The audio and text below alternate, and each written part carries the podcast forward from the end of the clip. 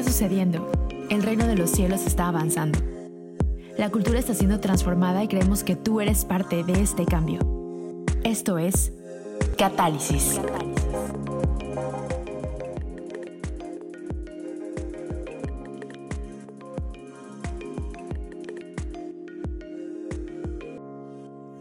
Hey amigos, ¿cómo están? Bienvenidos a este episodio de Catálisis. Como ya saben, este segmento se llama Catalizadores y estamos muy emocionados por el invitado que tenemos hoy. Bueno, como siempre, tengo aquí a mi querido Sam Miembro. ¿Cómo estás, mi Sam? Muy bien, este, aquí ya eh, con, con la ciudad en medio, este, no sé, cambio de temporada, veo las, las, alergias venir y acecharnos. Este, pero muy bien, la verdad es que también muy, muy contentos por, por el invitado que tenemos el día de hoy. Este, creo que va, sale un poco de del, del, como el perfil de los invitados que hemos tenido y justamente es por eso que lo tenemos aquí. Y hoy con nosotros está Luis Albornoz, a.k.a. Chocotoy, o más bien Chocotoy, a.k.a. el nombre que le dio su mamá. Este, Luis, ¿cómo estás? Bueno, chicos, gracias por la invitación y a toda la comunidad catalicense. eh, primero pido disculpas, cualquier palabra que pueda usar, ya saben, mi acento no es de acá. Así ¿No es que acá? cualquier ¿Es ruso? cosa que pueda decir. Es ruso, entonces aprendió español, ¿no es cierto? ¿De dónde eres Luis? Soy de Venezuela y tengo aproximadamente tres años viviendo en la Ciudad de México. La Ciudad de México. Pues empezamos un poco de esta manera. Cuéntanos un poquito acerca de quién eres, qué haces, este, en qué estás involucrado. Este, bueno, estoy involucrado en todo lo que es esta, no, mentira. este, en el diseño gráfico, ilustración, modelado de personajes en 3D. Y todo esto comenzó hace aproximadamente ocho años en Venezuela. Eh, ¿Puedo echar, eh, contar toda la historia? Pues échale. Agárrense, Agárrense, chavos. lugares. Eh, yo estaba estudiando, estaba terminando la carrera y estaba junto con mi esposa, la que es mi esposa ahora, y dijimos, bueno, no tengo nada, soy un diseñador promedio, diseñador, ya sabes que diseñadores hay millones. Y había escuchado una frase que decía que lo más importante en la vida era dejar un legado. Ujú. Y ese legado va más allá de lo que tú te compraste, sino qué estás haciendo para que las próximas generaciones hablen de ti. Ujú. Sí. Y bueno, yo estaba en mi casa en interiores sin hacer nada, sentados en la computadora, como un diseñador mediocre y, y dije, nada, no, no estoy haciendo nada con mi vida, estaba apenas conociendo esta parte de, de- de la fe, de, de creer en Cristo, de creer en Dios y todo esto, y estaba luchando con muchas cosas en mi vida, todo lo referente a... Escuchaba hace poco una, una unas palabras que decía un, un humorista que él decía que es que yo vivía en un pueblo tan pequeño que tenía que cumplir todas las funciones. Ser borracho. este, Eh, Estás Sí. trabajando en tu testimonio Sí, para cubrir a exacto. todos. sí. yo vivía en un pueblo tan pequeño que tenía que cumplir todas las funciones. Bueno, era borracho, mm, eh, veía Ladrón. pornografía, ladrón, eh, drogadicto, todo. Y caímos en cuenta y no tenemos nada. Y había hecho un proyecto para la universidad en esa temporada que era para la materia de empaque. Y este proyecto iba, tenías dos opciones, hacer un, un stand o una entrega final que fuese comida criolla, comida nacional, o podías hacer uno que fuese una dulcería. Y como entre tantas ideas que haces en la universidad, mi idea fue crear una dulcería que a su vez fuese una juguetería y ahí todo el concepto de Chocotoy. Me siento con Karen, bueno, tenemos esto, ¿qué podemos hacer? Karen dice, vamos a, hacer- yo digo, vamos a hacer playeras porque mi sueño siempre fue como hacer camisetas, playeras. sí. Y en Venezuela era muy, muy difícil hacer el estampado por serigrafía, era demasiado costoso. Yo tenía en esa época un, un Fiat Tucán del 87 y el carro costaba, trein- por decirte, costaba 30 mil pesos y hacer toda la colección costaba 32 mil pesos. Entonces Tienes dijimos... que vender tu coche Sí, casi, tenía casi. que vender coche. Dijimos, no, no se puede hacer camisetas, vamos a buscar otra opción y descubrimos la sublimación Ajá. en gran formato que hacían unos amigos y increíble, se veía tal cual todo el diseño, los colores, las figuras y a partir de ahí dijimos, bueno, vamos a hacer productos que estén basados en nuestras ilustraciones y esto vendérselo a mujeres, que es el Ujú. mercado como más importante a nivel global, por eso tú ves el departamento de mujeres en, en Siempre, Zara, siempre me enojo, o sea, siempre hay más para gigante. mujeres que para hombres. Sí, exacto. Sí, Karen me dice, bueno, vamos a hacerlo, pero no tenemos dinero. La inversión inicial fue 16 mil pesos y tuve que vender yo mi Xbox que me regalaron en mi graduación. ¿Qué- Y Karen qué- vendió una qué- cámara digital. ¿Qué, este, ¿Qué paso de fe? Sí, un paso de fe increíble. No tuve que vender el carro. Recuerdo, ahorita recordando la historia, recuerdo que le puse, este, le puse se vende con la, la etiqueta y temblando, yo temblaba así ¿Al coche? al coche, pero no se vendió, no se dio la venta y dijimos, bueno, Ya ni modo. a partir de ahí, lo primero que hicimos, sabes que cuando estás iniciando, nosotros por ejemplo no somos de familia cristiana, sino que conocimos del Señor, como se dice. Y lo que hablan del primer amor, cuando Sí. tú estás en la demencia que dices, bueno, lo primero que hicimos, yo, nosotros venimos de una iglesia hiper, súper tradicional, tanto que para darte un, un cuento, una vez nos invitaron a pararnos en el púlpito, como le llaman, y nos cuentan que después los chavitos decían que, ¿por qué ellos están vestidos así se paran en el púlpito? Sí. Bueno, y lo primero que hicimos, imprimimos el logo de la empresa, de lo que iba a ser el proyecto, y lo llevamos a la iglesia, y el pastor alzó ese logo, y todas las hermanas, ¡es el nombre de Jesús! ¡Eso se va! vaya. Loco, a partir de ahí, eh, es increíble porque esos modelos de iglesia naturalmente son importantes. ¿verdad? Y a partir de ahí, ese, ese proyecto, emprendimiento ha sido de Dios. ¿Eso hace cuánto fue? Eso fue hace ocho años. En el Ocho años. 2000, sí, 2011. 11. 2011. Y después, ¿cómo llegaron aquí a México? Porque obviamente también cuéntanos un poco de Sí. la eh, de la situación política o, o cómo eso sucedió, cómo llegaron acá a México. Sí, te- les, voy a contar con el proceso de cómo fuimos creciendo. Este, arrancamos con la marca súper bien, todos los años nos poníamos en, en ferias navideñas, Ujú. hasta el punto que llegamos a tener dos stands gigantes y eh, todo el proceso fue vendíamos, invertíamos, vendíamos, invertíamos, pero podíamos vivir de eso. Así que, por ejemplo, para contarte, un año estuvimos en una feria donde todo lo que hicimos en esa feria vivimos todo el año. Wow. Solo que el, la economía se iba deteriorando, Entonces, se iba deteriorando, se iba deteriorando. En el 2013 nos escribe un chavo que tenía una galería en Ciudad de México y nos dice, hola Chocotoy, bueno, tengo esta galería, este proyecto y nos gustaría que vengas a hacer una expo acá. Y fue la primera vez que vinimos a la Ciudad de México 2013, yo tenía como 26 años Ujú. y me- eh, no me había casado.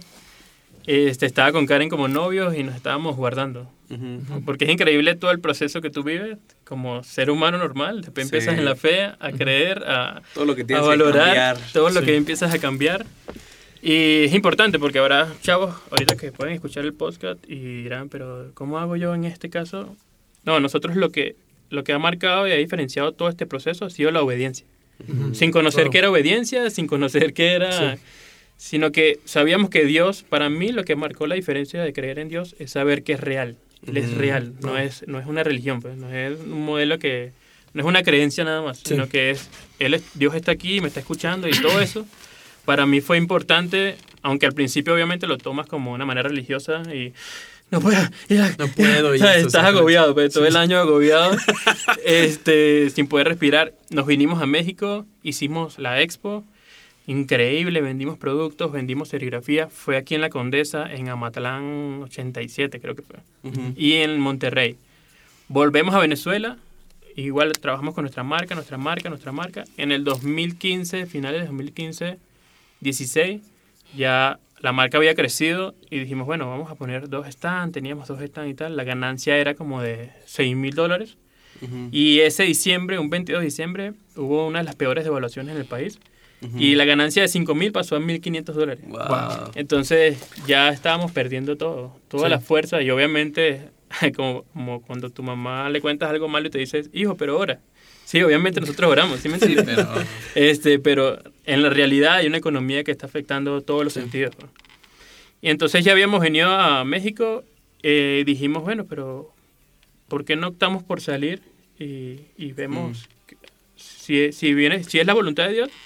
Él, él nos va a apoyar, oramos y tal. Porque para este momento, todo lo que ya habían construido, o sea, Sí. si no tiene algo en que pararse, que es una buena economía, de todas maneras se hace nada, ¿no? O sea, Y con la ventaja que teníamos que en paralelo, pero no un porcentaje tan alto, estábamos trabajando con empresas fuera, en la parte gráfica, ¿no? sí. Haciendo proyectos. Sí, haciendo con- proyectos. Y nos vinimos a México como tres meses. Recuerdo que vivimos igual en la galería. Y volvimos a Venezuela. Bueno, vimos lo que es el proceso de vivir fuera, ta, ta. Y ya al fin de, del 2016, finales de 2016, decidimos venirnos. Fue un enero, 27 de enero del 2017 creo que fue.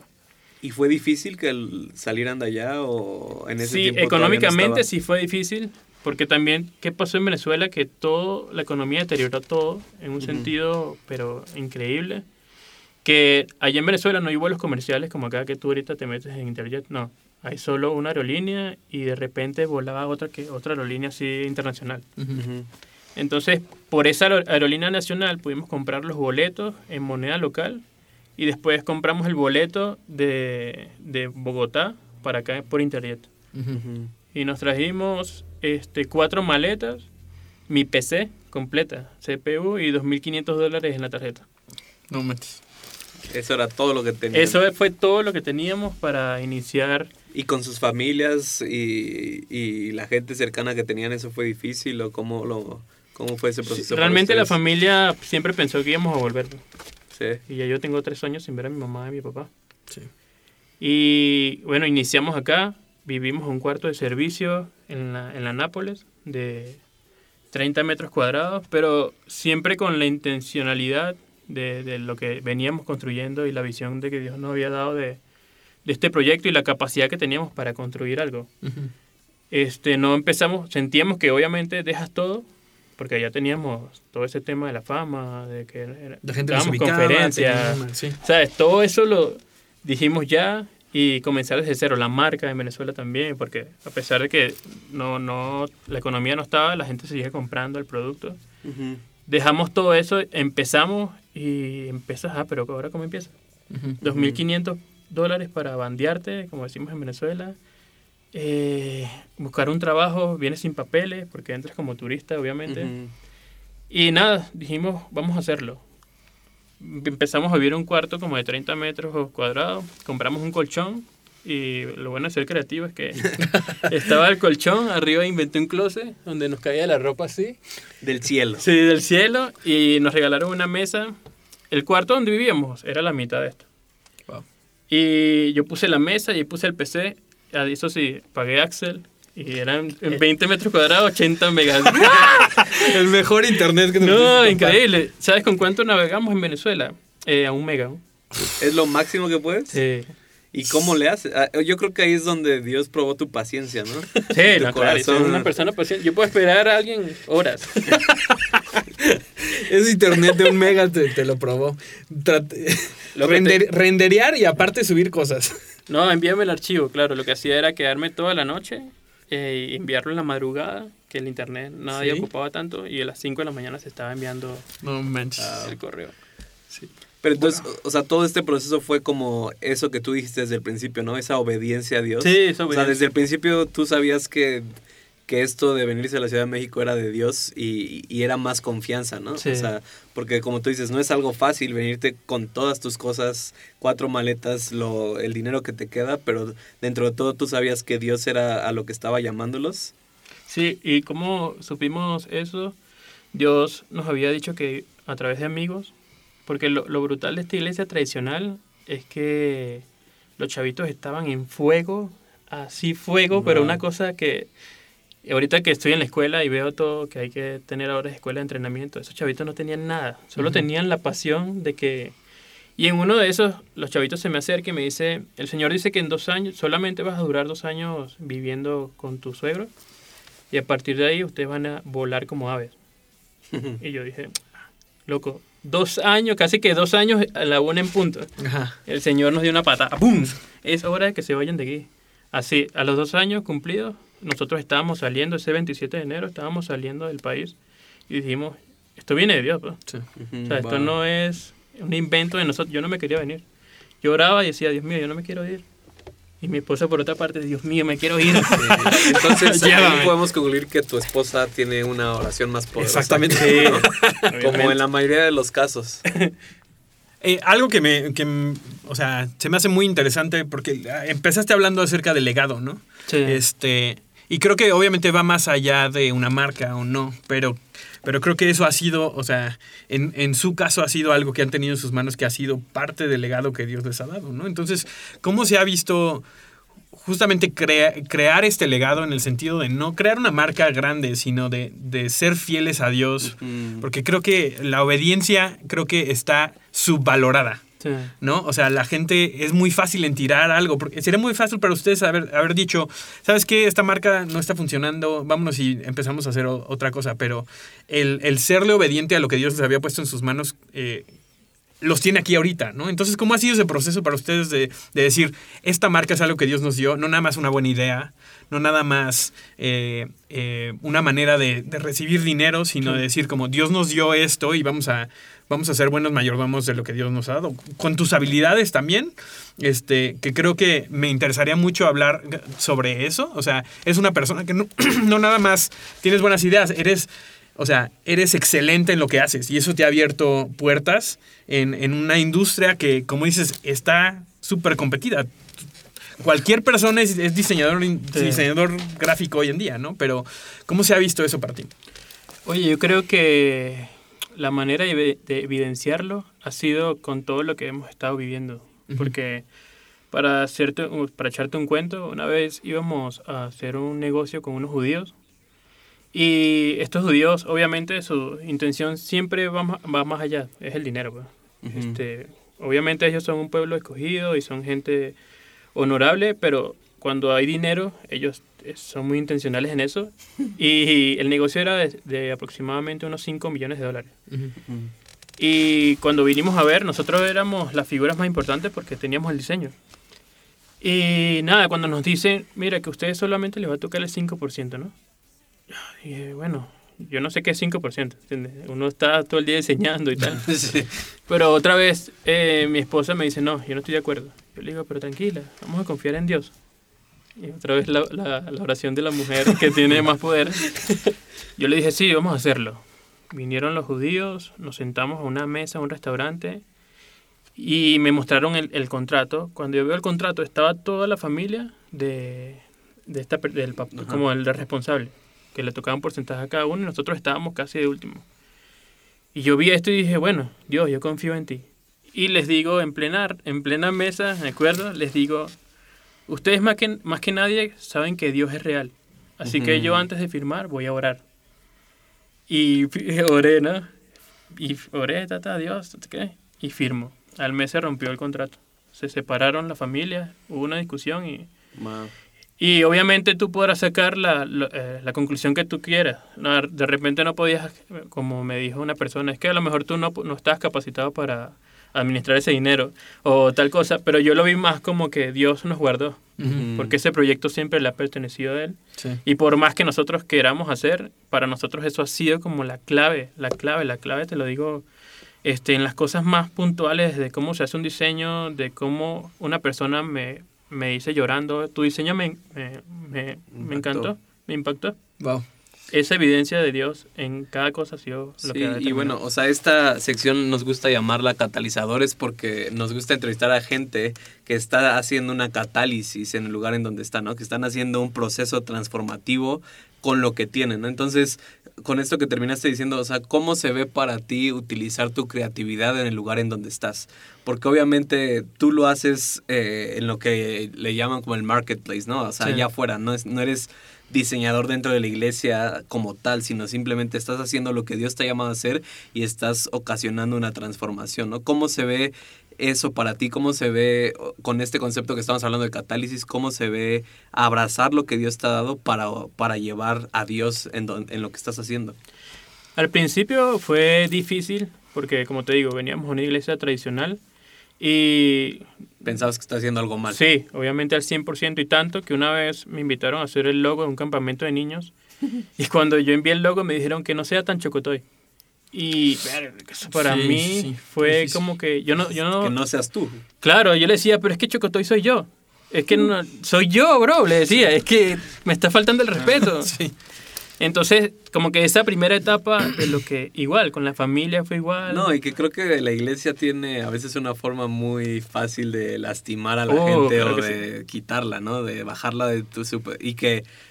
Y bueno, contesta eso, pero es como de puede que inclu hay- O sea, creo que ha habido mucha gente que inconsciente o conscientemente por la iglesia ha dejado su llamado, ¿no? Sí. Que, que en un ejemplo para haber sido como de, ah, bueno, pues entonces a lo mejor Chocotoy está mal y ya no lo voy a seguir Sí, haciendo. sí, obviamente, eh, claro, en, en esa parte sí, pero yo siempre he sido muy rebelde en, en ese sentido, ¿sí me Que entiendes? es algo bueno. Claro, que es algo bueno. Y en paralelo pasaba que en el exterior era diferente. Wow. Cuando presentábamos un proyecto, recuerdo una vez una conferencia que tuvimos en una ciudad de Venezuela que se llama Maracaibo, que es como la ciudad petrolera y tal, y había mucho, mucha gente creativa. Y nos invitan a dar una conferencia, eran, habían 300 personas. Entonces nosotros así, tal cual, nuestra conferencia. Y la cosa se puso intensa y yo a lo último dije, y lo más importante es que Dios tiene el control. y lancé un montón de stickers así al, a- al público y, la- y los chavos llorando, ¿vale?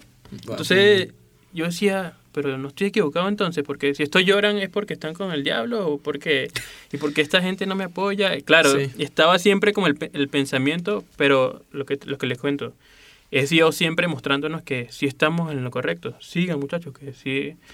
Es como que no abandonen lo que yo les di a causa de lo que piensan los demás, sino que sigan, sigan, sigan confiando que las cosas yo soy, yo voy a ser evidente en sus vidas y en lo que están haciendo para que sepan que sí, sí está fluyendo. ¿no? Wow, está increíble eso. Este, en, en algunas otras ocasiones que hemos hablado, me, me habías contado inclusive de, de palabras que, que ustedes habían recibido acerca de su negocio, cosas que se han hecho re- reales. Este, ¿Cómo ha sido el ser guiados por Dios en tomar decisiones para, como dices, o sea, para un contrato, para, para clientes, para qué, qué, qué oportunidad si tomas o no, o a nivel como, a nivel creativo, o sea, decir como, cómo, cómo dejas que Dios te guíe en, en esa área? Sí, ha sido increíble porque desde el día uno que presentamos ese logo ahí en la iglesia, Dios empezó a hablar a nuestras vidas con respecto a todo, porque obviamente tú estás fuera de la iglesia y necesitas como canalizar todo. Yo, quiero yo quiero ser famoso, ¿sí me entiendes? Y Dios un día nos dijo, por ejemplo en ese caso, nos dijo, este, bienvenidos a los artistas del cielo. Y yo dije, pero es que yo también quiero ser de los artistas de, de la tierra. ¿Sí me entiendes? Entonces ya con eso tengo la base de saber de que hay un reconocimiento más allá del reconocimiento público, Sí. lo que me permite a mí poder canalizar eh, lo que estoy haciendo. Sé que eso está, tiene una repercusión directa en lo espiritual, cada diseño que yo hago, cada cosa que estoy haciendo. Y siempre para nosotros ha sido como que la base ha sido la oración. Nosotros un día nos dispusimos a orar diario, así est- estuviésemos cansados, tengamos sueño, pero orar y decirle a Dios y ponerle a Dios todo, todo, eh, contrato, este, decisiones, y así Dios, con esos momentos que tú sientes que Dios no te responde, es- Mm. igual esos momentos Dios está respondiendo. No será directamente, no te dirá, oye, bro, ¿sabes? no hagas esto, pero cuando vas a firmar se rompe el contrato, ¿sí me entiendes? Entonces eso ha sido, ah, la clave ha sido la oración y la intimidad con Dios, poder Y eh, en esta temporada tuvimos un episodio que le pusimos Reyes sin Coronas y, o sea, básicamente hablamos de disfrutar el proceso y estoy seguro que has escuchado la historia de David, ¿no? De cómo desde que lo ungen Ajá, rey, exacto. o sea, que es precisamente como desde la promesa que Dios les dio, o sea, David lo ungen rey y hay un proceso hasta que llega a, a- a tener la corona, un proceso hasta que llega a ser el rey de Israel, ¿no? Y, y- y hablamos de ese proceso de cómo él no forzó el llegar a, a- ser el rey, ¿no? Y cómo tuvo incluso la oportunidad de matar a Saúl y no lo mató porque sabía que no era el tiempo, ¿no? ¿Cómo, cómo se ve para ustedes ese punto de disfrutar el proceso? Porque estoy seguro, y, y es en todo, ¿no? No solamente en lo creativo o en el diseño, en todo podemos a veces adelantar procesos. Sí. O puedes mandar mensajes por Insta o cosas así como de, oye, bro, mira, yo soy no sé quién. Pero, o sea, ¿cómo se ha visto para ti el hecho de saber que a donde Dios te ha llamado o te ha dicho que te va a llevar, te va a llevar y tú no lo fuerzas? Si entras en el punto del desespero, porque obviamente no conocemos la historia de David desde el principio hasta el final, y para nosotros, cuando llegamos a la Ciudad de México, otra vez volviendo a la historia de, la, de nuestro cuartico de 30 metros, yo sí mandé correos hasta el presidente, ¿sí me entiendes? Sí. Este, y le decía, hola, yo soy Chocotó y he trabajado con estos clientes, apóyame. Sí.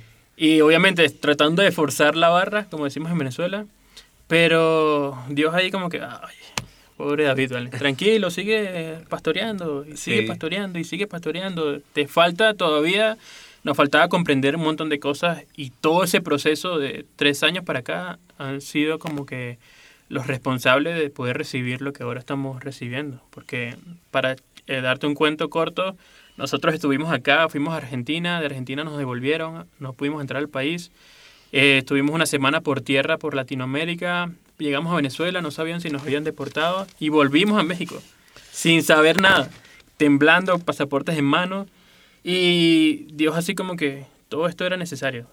no, no importa lo que hayan hecho o no, era necesario para poder vivir el proceso, para caminar y enrumbarse a donde quiero llevarlos.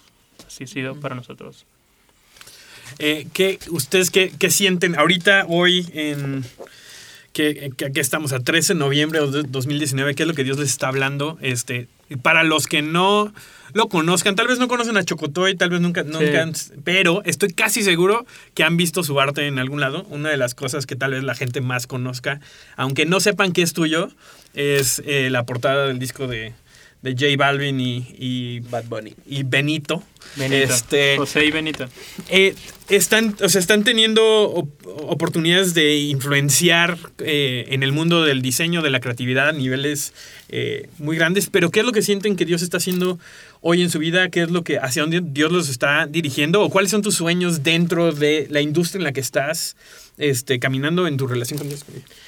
Este, mis sueños personales eh, es poder como que posicionarme en, en una categoría high class de artistas. Que ya yo no tenga que trabajar por un sentido para clientes, sino que cada arte que yo tenga como caos pueda venderlo y pueda llegar cada vez más lejos haciendo lo que Lo yo que te hago, gusta sí, hacer. lo que me gusta. Pero Dios nos ha estado canalizando en trabajar con personas e influentes, influen- de influencia a nivel mundial para expandir, porque él una vez nos habló de que como que nos conocerían en el mundo, o, eh, estaríamos en muchas partes del mundo y, y tu pensamiento es voy a viajar, voy a viajar como, na- como no tienes ni idea. Y no, es que tu, mi arte, o el arte de nosotros, iba a llegar como llegó hace poco, ha llegado a China, ha llegado a países árabes, ese arte y, y obviamente... Que eres tú. Sí, que soy yo, estás, está siendo como que responsable de lo que está pasando espiritualmente en toda mi vida y, y mi relación con Dios. pues. Y lo estamos viendo así desde el día uno, porque nosotros creamos un portafolio en Behance, que es una plataforma profesional de diseño, y ellos tienen una cosa que, que te destacan y te ponen en la página principal y eso lo ve todo, todo el mundo. Todo el mundo, sí. Y desde el día uno que subimos ese portafolio, ellos nos destacaron ese portafolio y ya no ha parado, o sea, no ha parado. Cada vez que de suben arte gente ahí. reseña. En mi primera entrevista fue en un blog de Dubai Ajá. y yo que o sea, no tengo ni idea de lo que me estás diciendo. No sé ni cómo llegas a, a Dubai, pero Entonces, creo que Dios nos, nos está empoderando ahora de esa responsabilidad, de lo que él, recordándonos lo que Él habló a nuestras vidas y de lo responsable que somos ahora de, saber dónde estamos parados y poder trabajar en función a seguir haciéndolo cada vez mejor y cada vez más lejos. Así es. Y, y bueno, algo que también no lo quería dejar pasar porque como una vez dijiste, lo, lo dejamos así como muy a la ligera. O sea, empezaste diciendo que Dios les dijo o les habló acerca de su legado. Y lo que están haciendo está sirviendo su legado, no como tal su diseño o la empresa, ¿no? O, lo que hacen. Entonces, podrías como, ¿qué es para ti eso? Porque creo que eso es- debería ser lo que todos nosotros hacemos. Y, y también hablaste, ¿no? Cuando estabas hablando de los judíos, que para ellos, o en este caso especial, para ellos el enfoque era el dinero, ¿no? Y creo que para muchos de nosotros a veces el enfoque puede ser una posición, a veces a, lo- a donde queremos, que llegar, queremos llegar es una, a tener algo, pero creo que no se trata acerca de tener, ¿no? Se trata acerca Sí. de ser y suena muy filosóficos.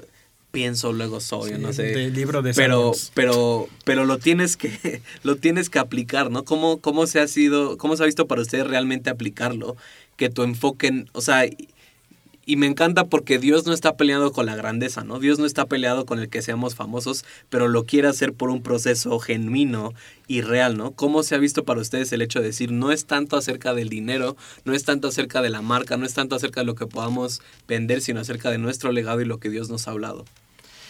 Sí, yo creo que eso desde el día uno fue para nosotros eh, como la clave de todo esto y era saber de que Dios estaba interesado más en lo que la gente, en lo que la gente quiere realmente, en, la- en el- en lo que es lo espiritual, que en lo que nosotros podíamos alcanzar, porque Él pudo haberme dado todo lo que estoy alcanzando ahora en el, en el día uno, pero era necesario nosotros poder conocer todo el proceso para ahora contarlo, ¿sí me entiendes? Porque el que estemos acá no es una casualidad. Y el que hayamos estado en conferencias, hayamos hablado con jóvenes que vienen a nosotros a preguntarnos cómo se hace, creo que ahí es donde está el, el- el valor más importante Sí. de, de lo que vivimos y cómo lo vivimos y el por qué lo vivimos. Sí. Porque yo creo que la excusa de Dios fue darme un don y ponerme una meta. Ujú. Pero todo lo que hemos vivido hasta ahora ha, ha sido lo que ha marcado la diferencia. Todo el proceso, todo, la, todo lo que fue creer y ser obedientes en, en este proceso de la fe.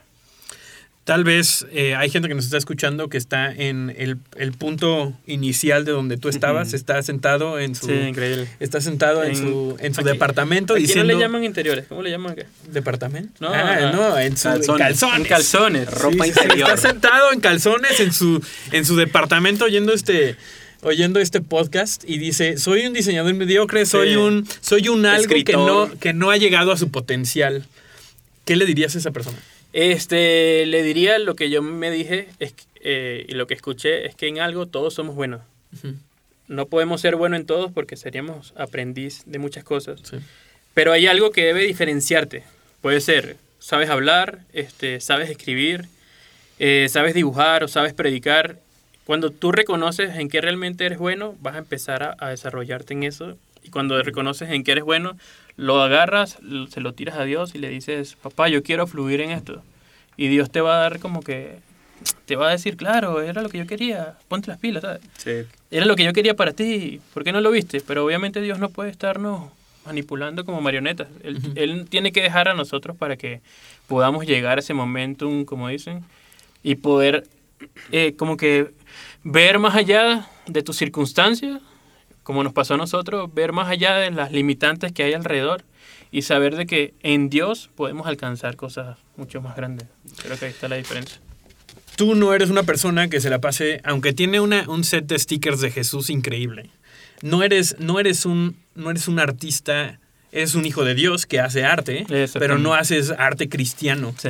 ¿Cómo es para ti reflejar tu relación con Dios, como decías, en tu intimidad eh, con Dios, este, puesto en, en tu arte, sin tener que estar haciendo este, Pescaditos. pescaditos, ¿no? Que dicen Ixoy. O sea, Sí, sí, sí. Que, que- que Dios es mucho más grande que eso. Este, y eso ha sido tremendo. Ah, te voy a contar eh, eh, ese tema para que veas. La clave ha sido el amor. Nosotros, ¿Lo el fundamento repetir? de nosotros ha sido el amor. Pero para darte una anécdota, cuando sale el disco de J Balvin, este, yo estoy buscando las etiquetas de los comentarios y tal, y en Facebook aparece una etiqueta de un cantante que no recuerdo cuál es, pero él creo que canta como rap cristiano. No sé, no, no recuerdo, bueno. El hecho es que yo me meto en su- Kanye West. Kanye West.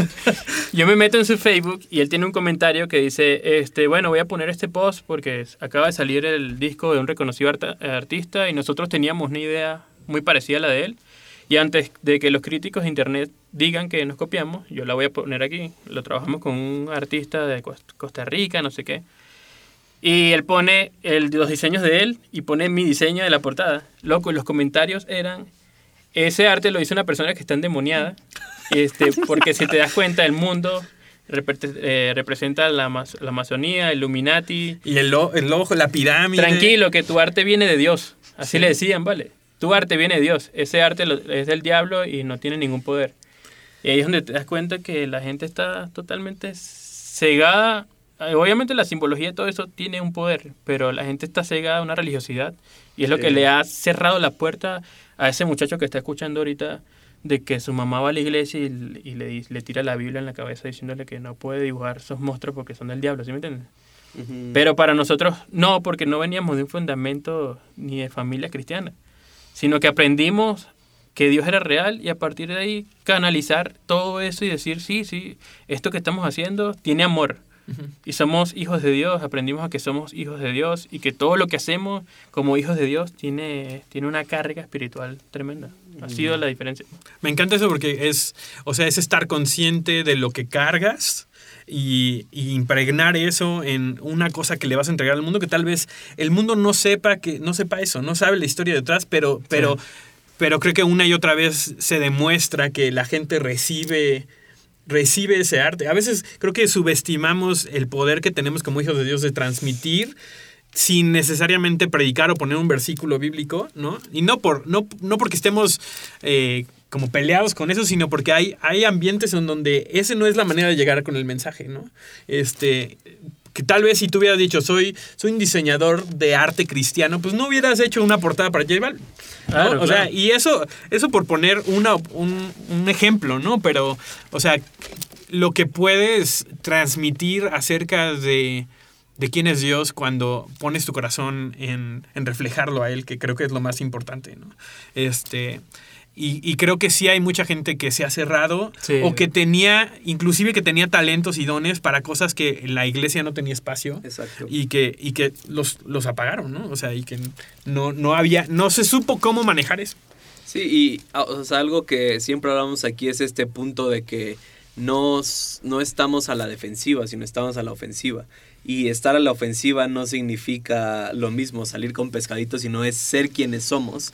Y, y, o sea, no, y me gustaría si tienes algún otro testimonio de como ese que dijiste, ¿no? Que le diste los stickers a los chavitos y estaban llorando, ¿no? O sea, que creo que y, y lo que me encanta y, quiero rec- recalcarlo es, o sea, dices que no crecieron en un lugar cristiano y la, la iglesia o la primera experiencia que, o no, no la primera experiencia, em, a la iglesia que llegaron a una iglesia tradicionalista, pero eso no los alejó de Dios porque tuvieron una experiencia.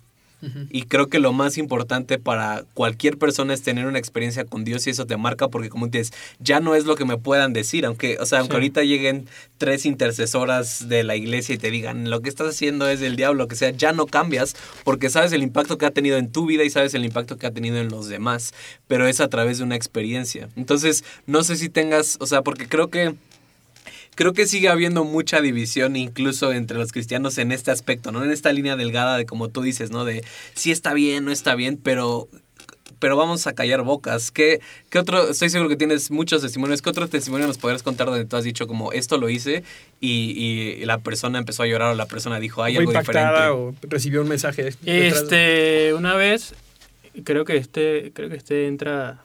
Una vez estábamos en una feria y teníamos un peluchito que habíamos hecho, habíamos hecho como tres y los vendimos y nos quedaba uno que era de nosotros. Y llegó una persona con su esposo y como estaba como una escolta. Y dijo, ay, que me encanta, que me encanta, véndemelo, véndemelo. Eh, hablaba como gringa, era como gringa, pero no sabíamos, pues. Y esta persona, sí, que véndemelo. Bueno, se lo vendimos como en 200 pesos. Resulta que esta persona nos escribe, a su, nos escribe nos dice, oye, amo su marca demasiado, quiero invitarlos a, a comer un día a mi casa. Eh, y nosotros, bueno, sí, vamos. ¿sabes? claro, claro. Y Nunca cuando... se rechaza una comida. Una comida gratis. No, nunca se rechaza una comida. Eh, y la persona enamorada del, del- del proyecto, cuando llegamos a su casa, era una casa como, dime una zona aquí muy de, lujosa. Este, las de lomas, sí, sí. Cuando llegamos, al- el ascensor daba directo a su depa. Cuando entramos a su casa, un penthouse, una cosa increíble, nos atendió. Hello, nosotros con inglés comunista machucado. Sí. Este, hello, sí, me encanta, no sé qué. Este, te presento a mi esposo. Loco, su esposo era el encargado de negocios de la embajada de Kuwait en Venezuela. Wow. Wow. Y por un peluche, nosotros pudimos eh, crear un nexo a una persona que no sé qué religión era o en qué creencias tenía, pero ese peluche abrió una oportunidad de negocios con ellos increíble en el sentido de que nosotros nunca tuvimos que decir que éramos cristianos, que, que creíamos en Dios y que Alá de ellos no, o, ¿sabes? Y para nosotros eso ha sido como, ha sido lo que ha, ha marcado, pues, la libertad de creer lo que Dios ha puesto en nosotros y caminar en eso, porque te digo que mi iglesia, nuestra iglesia era, era cerrada, ¿no? era cerrada de que eh, los pantalones rotos, eh, llegar tarde, Tatuajes. cosas, tatuajes, ta- ta- tatuajes, eso era del diablo. Este, pero eso sí, los chavitos, la, la, lo, que, lo que manejaban y el poder de Dios que se movía a, traje- a través de ellos era increíble. Y para nosotros era, lo estamos haciendo mal, porque si yo tengo tatuajes esos pantalones rotos, por eso no fluyo como ellos. ¿Sí Ujú. ¿Me entiendes? Pero no, Dios decía, no, es que ustedes no están llamados para eso, vale. Quédense quietos, que el llamado de ustedes tiene que ver con esto. Entonces nos los mostraba de esa manera. Y así ha sido con chavos que le hemos, hemos hablado o hemos mostrado solo un arte y la gente ha dicho, "Ah", o he visto yo alguna imagen, por ejemplo vi una de mis sobrinas este, que estaban como caminando hacia un sol, la dibujé y como a los dos años esa misma imagen la estábamos viendo en la vida real en Wow. Miami, estaban las niñas caminando hacia la playa y Dios, es que esto es lo que quiero. Vean, escúchenme, siéntanme, vivan en libertad sabiendo que lo que yo les doy tiene algo de, de diferente. pues. Eso está, está increíble. Sí. Este, eh, por último, y para ir cerrando un poco, este, me encanta, creo, otra vez, creo que la obediencia está subvalorada, ¿no? A veces estamos buscando, estamos buscando la opción fácil cuando a veces la obediencia no es fácil. ¿No? Eh, Y creo que está, está bien y está diseñado así, no porque no haya algo mejor, no haya algo detrás de la obediencia que es mejor de lo que pensamos, sino porque a veces tomar esa- ese paso de obediencia es difícil. Sí. Este, y también esa cuestión de, tuviste que trabajar en, en tu habilidad. Sí. O sea, no nada más recibiste una palabra de Dios y dijiste, ah, pues mañana voy a ser el mejor diseñador. O sea, has metido horas y horas y horas y horas en lo que haces. Sí. No nada más por sacar lana, sino por decir, quiero ser un buen diseñador, porque parte de mi, de mi identidad como hijo de Dios es ser lo, lo- lo mejor que yo puedo ser en esta área. Este, ¿Cómo se ha visto eso para ti? Y sobre todo, eh, quiero un poco tu, tu, tu perspectiva porque siento que a veces lo queremos muy fácil y decimos es que nada más te falta orar un poquito más, cuando en realidad es que lo que te falta tal vez es sentarte y trabajar en lo que tienes que trabajar, las horas que le tienes que meter y pararte a las 5 de la mañana si necesitas para mandar un, un archivo, ¿no? O sea, no, no nada más cerrarte en, A- ah, está difícil, no es, la, mega". no es la voluntad de Dios. Sí, ha sido increíble. Ahorita que recuerdo que una vez nos dieron la oportunidad de darle una palabra en una iglesia. Hemos dado en Venezuela solamente una vez en una iglesia. Y recuerdo que estudiando y sacando todo el cuento de lo que habíamos hecho, Dios me dice, eh, ve, el, ve el tema de los colores. Los colores no son reales, son una reflexión de la luz. Y me muestra el pasaje de Jesús, dice que yo vengo a ser la luz. Y él me dijo, viste que yo vine a ser la luz en tu vida para sacar ese montón de colores Wow. que había. Y a partir de ahí, como que hemos ido generando esa, esa pasión por lo que hacemos y no quedarnos como en, en los medios, sino siempre buscar. Porque el tema del 3D que ahora manejamos viene de un proyecto que salió. eh, bueno, en la universidad me enseñaron a trabajar el 3D, pero algo básico. Y yo empecé el tema de Chocotoy con vectores, eh, tema de vector, sí, Illustrator. Y una vez sale un proyecto acá, estábamos en la Ciudad de México y yo tenía Mac y el programa que usaba era PC, lo tenía en la casa en Venezuela. Y me dijeron, mira, el proyecto vale tanto, lo tienes que hacer en una semana. Y me tocó aprender este programa que uso ahora, que es Cinema 4D, en una semana, día y noche, sin parar. Pero porque yo quería poder aprender algo nuevo, tanto aprender algo nuevo como entrar a un nuevo rubro, como posicionarme en... Y a partir de ese momento, como que Dios siempre ha puesto luz en cada cosa que hacemos. Y a partir de ese momento como que nos ha convertido o, en referencia del 3D. Pero más allá de lo que de lo que queremos hacer nosotros es cuánta disposición tienes para aprender algo Wow. o cuánta, cuánto estás dispuesto a sacrificarte y a poner todo porque seas lo mejor en eso que estás aprendiendo. Y ahí eso marca la diferencia y creo que Dios sí te da, obviamente no tendrá favoritismo, pero hay una gracia, pues. Hay una Sí. gracia para, por ejemplo, eh, ahí está Pablo, ahí hubo gracia en él para que por 30 años predicara a nivel mundial. ¿sabes? Sí, y creo que es importante lo que tú dices. No es favoritismo, pero es la realidad de las cosas. Sí. Y, y Dios, creo que Dios no va a poner algo que no lo representa a Él, ¿no? Y creo que muchas veces como cristianos no lo representamos a Él como esa excelencia que tiene, ¿no? A mí siempre me da risa porque a veces yo le puedo decir a Sam como de, oye Sam, recomiéndame un mecánico cristiano, ¿no? Y, y ese mecánico Sí sale pasa, sí siendo el peor que alguien de la calle, ¿no? Y, y, y creo que incluso sí se ha hecho esta fama entre nosotros como cristianos o creyentes que no somos de excelencia, ¿no? Que no... O que hay como una, hay- o sea, nos permitimos que sea de menos calidad porque es para el Señor, Sí. ¿no? Pero ¿sabes por qué pasa eso? Porque has escuchado una, una palabra que decía que eh, para ejecutar las cosas y que tengan excelencia tienes que pagar. Tú cuando vas a un gimnasio, tú pagas por ese gimnasio. ¿Y qué pasa con este mundo cristiano? Sí. que todos queremos las cosas gratis. Sí. Ni siquiera la salvación fue gratis, ¿sabes? Jesús pagó Sí. un precio por nosotros. Y cuando te vienen y te dicen, "Ah, es que yo quiero un personaje... Con, con esto de J Balvin, me, me escribió, nos escribió esta gente que, ¿sabes? Me escribió una abuelita que su hija cumple 15 años y quería un personaje 3D. Sí. Entonces, ¿cómo yo le, cómo yo le digo a esa señora, señora, ese trabajo cuesta 10 mil dólares? ¿Sabes? ¿Cómo las- obviamente tú te sientes que eres un ofensor y se va a sentir ofendida, Sí. Pero nosotros deberíamos ser maduros en ese aspecto. Oye, Sam, yo necesito hacer un podcast. Bueno, por bro, por eso yo cobro 2 mil dólares. Ajá, pero ¿Ya vamos a negociarlo. ¿Ya oyeron? Este, no, pero creo que es cierto. Pero, eh, Creo lo que hay al una honra en, esa- en ese aspecto. Y justamente lo que, lo que comunica es la falta de honra que tenemos hacia el trabajo y la inversión que hemos puesto, porque a veces pensamos que las cosas son gratis, ¿no? O sea, y creo que, o sea, otra vez, es este balance que tenemos que tener en cuanto a Dios nos da favor y nos da un montón de cosas y nos da herramientas, pero el, el administrar bien cuesta trabajo. Sí. O sea, el administrar bien tu don, el don de, de otras personas en tus equipos, eh, las oportunidades que Dios te da, el administrarlo bien cuesta trabajo. Y requiere que seamos tanto responsables como obedientes a lo que Dios nos está pidiendo. que Responsable. hagamos, ¿no? La responsabilidad, creo que es- eso debería estar en la Biblia a diario. ¿Cómo se ve eso en tu vida? No, eso se ve que es un trabajo duro. ¿Por qué? Porque nosotros te llegan 500 correos, ¿sí me entiendes? Y entonces empiezas a elegir, bueno, este, este, este, lo puedo hacer en una semana. Pero resulta que este, el primero, se alargó, porque las personas a veces también se vuelven como muy intensas.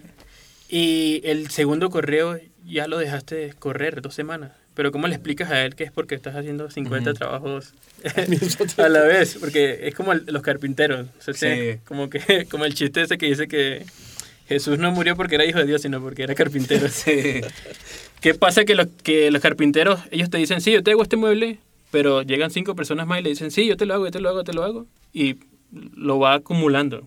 Entonces, la responsabilidad para nosotros sí es algo que, y para cualquier persona que trabaja Debería freelance, ser. sí, Y es su carta de presentación, ¿no? Stuttgart es, una vez un profesor me dijo, cuando tú digas que trabajas para el miércoles, así te estés muriendo, entrégalo para el miércoles, porque eso va a marcar la diferencia Sí. en lo que tú Es haces. que Dios me habló el martes y ya no Sí. pude entrar. Sí. Ah, y que aparte, como cristianos, creo que somos bien malos metiendo ese tipo de cosas, ¿no? Así, no, bro, tremendo. bro, es que es para Dios, espérame, ¿no? O sea, pero justamente porque no tenemos este valor también de, de ambas partes, ¿no? O sea, de, de yo te quiero pagar un precio justo por lo que estás haciendo, porque veo lo que veo, o sea, el don que has crecido en tu vida, el- las herramientas, este, y también del otro lado, que es porque si no te están pagando, también es muy fácil decir, oye, aguántame. Claro, también. O sea, esto es para la iglesia, pues lo voy a hacer en, en cuatro semanas porque pues no me vas a pagar, ¿no? O sea, Pero está el tema que viene a la mente tuya y dice, es que es para Dios.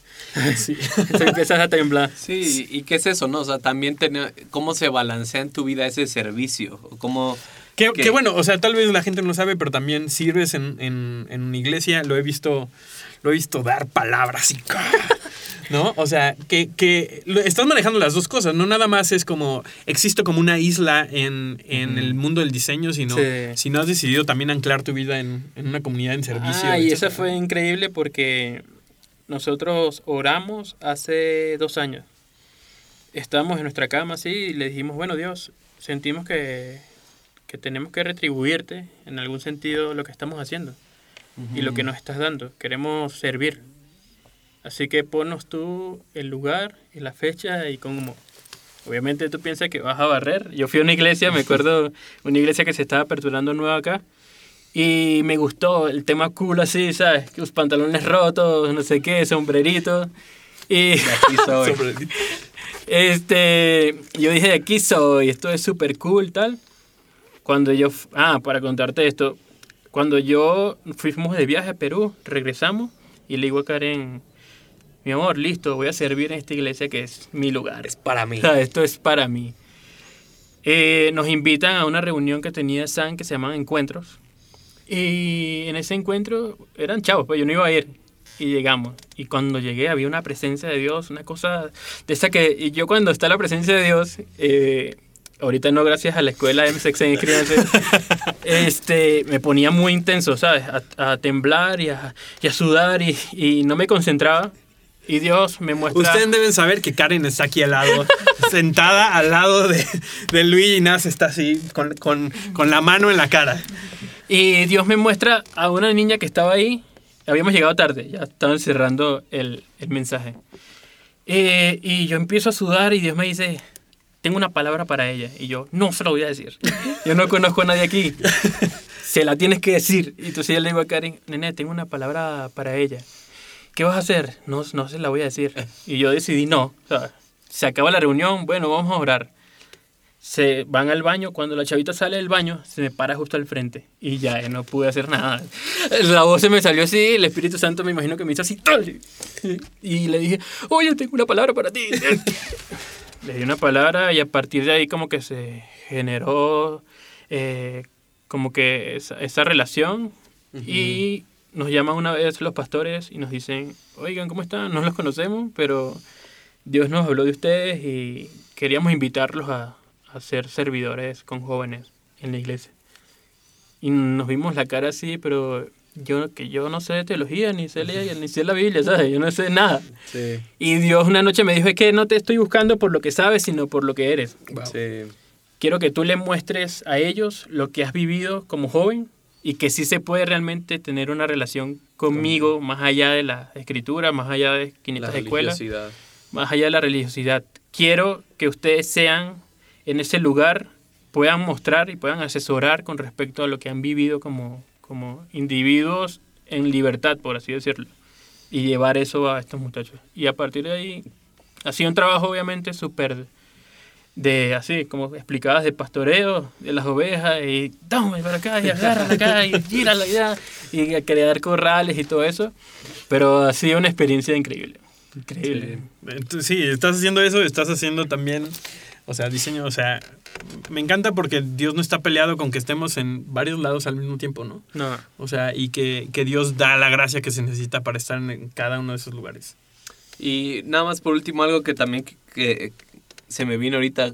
¿Nos podrías contar un poco acerca de tu proceso creativo? O sea, ¿le preguntas a Dios y luego Él te muestra cosas o lo haces y luego Dios te da la revelación de qué significa? ¿Cómo, cómo se ve para ti el proceso creativo? Y, y también, o sea, ¿qué le dirías al...? Porque escuchamos cómo hablas y es como de, ah, sí, Dios me dijo y, y sabía que tenía que hacer esto, ¿no? Pero ¿cómo sabes cuando es la voz de Dios, no? Porque para muchas personas es difícil escuchar la voz de Dios, ¿no? Para muchos dicen como de, yo nunca he escuchado a Dios, yo pienso que tiene que bajar un ángel, ¿no? O menos, o escucho a Dios en la iglesia, pero para mi trabajo no, cero, ¿no? O sea, pienso que Dios no, no me va a hablar ahí, o ¿cómo se ha visto eso? Este, para traducirlo, recuerdo que vimos una clase en la ahí en, en la escuela y decía este predicador que nosotros tenemos la mente eh, de Cristo y el corazón de Cristo y et- estamos realmente convencidos de qué es, lo, qué es lo bueno y qué es lo malo. Y en cada proceso creativo, en cada proyecto, nosotros viene esa convicción nosotros de lo que estamos haciendo está bien. Cuando lo hacemos, primero el proceso es de bocetado.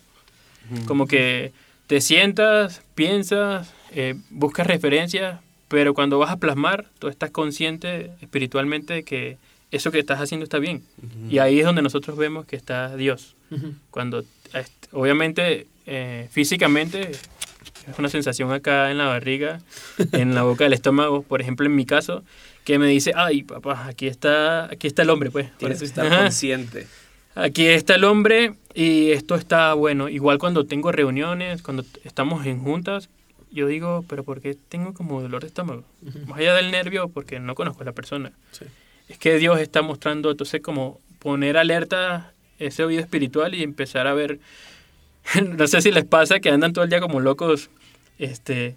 Dios, esto es tuyo. ¿Sabes, Señor? Muéstrame, muéstrame qué tienes para mí. O muéstrame qué significa esto que vi. O muéstrame qué quiere esta persona. Y así nos, por ejemplo, en nuestro caso ha sido así, como que canalizarlo físicamente, un toque en el estómago y espiritualmente estar convencido de lo que estás haciendo es positivo o es negativo. Ahí está la, como la clave de todo esto. Por ejemplo, hace poco eh, tenía un proyecto, una revista en Miami y la persona me dice, oye, eh, cada página cuesta tantos dólares. Y yo no tenía pues, para pagarlo, pero me habían invitado. Yo le dije, "Con- yo ahora no tengo para pagarlo. Y después él viene y me dice, este, mira, ¿sabes qué? Vamos a hacer esto. Yo, yo sigo a, estos, a esta religión. Son unos ovnis. Este, y bueno, vamos a hacerlo por intercambio. Tú me haces los ovnis y yo te meto en la revista. Yo, bueno, o sea, ahí viene el mundo espiritual otra vez. Y obviamente me caí de rodillas y le dije, Dios mío, ¿qué hago? ¿Qué hago con esto? ¿Qué hago con esto? ¿Qué hago con esto? Y fueron días como pensar si sí o si no. Y Dios como que ya, ¿sabes? Tranquilo, bro. Yo te he dado la libertad para que tú ejecutes. Tú estás ministrando la vida de él a través de lo que yo te estoy dando. Le, es como encubierto, ¿no? Le claro, meter ahí. encubierto. Pero como una vez me dijo un amigo, me dijo, bro, por más que tú quieras diseñar monstruos, nunca te van a salir. Porque la ternura con la que diseñan. Y efectivamente, cuando vi los personajes, de verdad que Dios está en todo. Y el hombre también. Entonces me decía, vas a ver, ajá, vas a ver que te vas a conectar con esos seres. Y yo, sí, tranquilo, que yo estoy Digo, espera, espera de que tú te vas a conectar con... Y ayer le envío a los personajes y me dice, eh, oye, no te puedo responder ahora porque estamos abriendo un portal. Y en lo que cuelga, en el nombre de Jesús se cierra todo portal. Sí, Dios te revela los planes del enemigo. Increíble, pero si tú te cierras, nosotros nunca hemos sido de, de cerrarnos a hacer las cosas.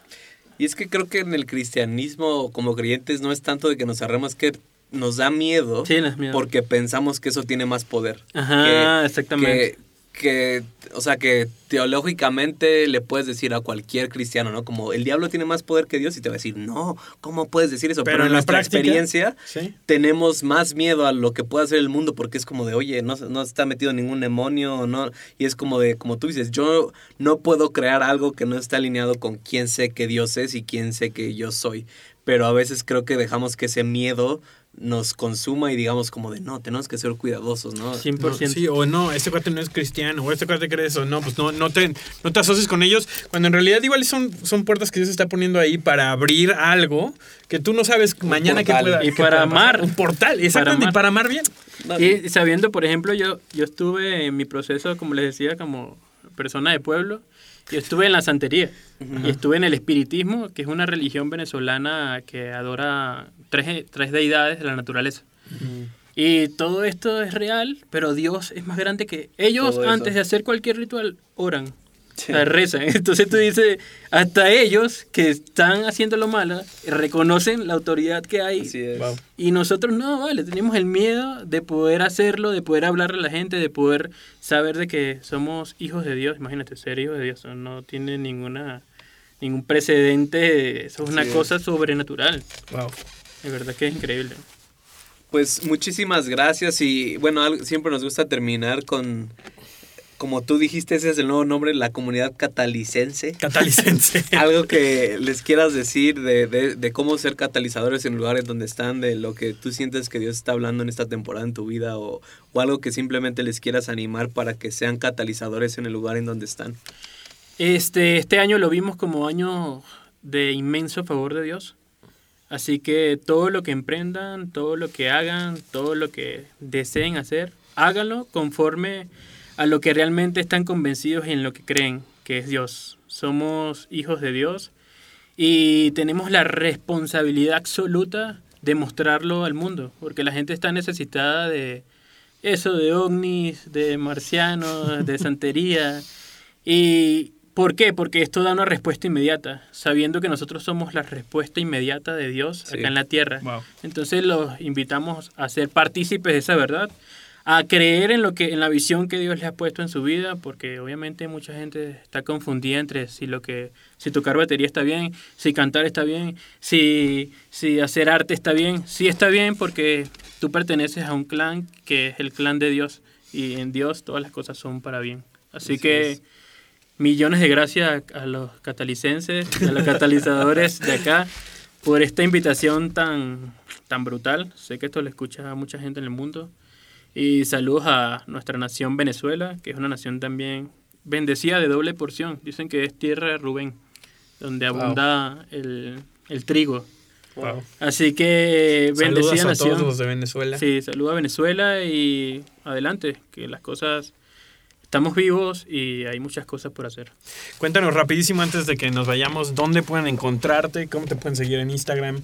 Este, ¿Dónde pueden encontrar tu, tu trabajo? Inclusive si hay alguien ahí que, Ah, te sí, interesa sí, contactarte. Para contrataciones, por favor, llamarnos al Para, 085. para hacer uno de esos de los 50 correos que te llegan al día. Este, si quieren contactarnos, saludarnos, bendecirnos, lo pueden hacer a través del Instagram, arroba chocotoycute. El correo de nosotros es eh, chocotoy, arroba hotmail.com. Ahí, por ejemplo, eso también es una anécdota. Cuando creamos el correo dijimos, este es el nombre. Había chocotoy, arroba hotmail.com. Y nada, escríbanos, salúdenos. Estamos ahí para cualquiera que necesite una asesoría o proyecto a hacer. Sí. Gracias por todo. Mándales un, eh, un mensaje. Si este mensaje, te- si esta entrevista tocó tu vida, manda un mensaje, anímenlos. Este, son gente increíble. Y Benjamín, otro episodio más. Estamos a punto de terminar, a cerrar la segunda temporada. Una temporada. Entonces, muchísimas gracias a todos los que nos escuchan. Estamos aquí también para servirles nosotros. Mándenos un mensaje, ya saben, nuestras redes sociales. Y nos vemos y nos escuchamos el próximo episodio. Adiós. Bye.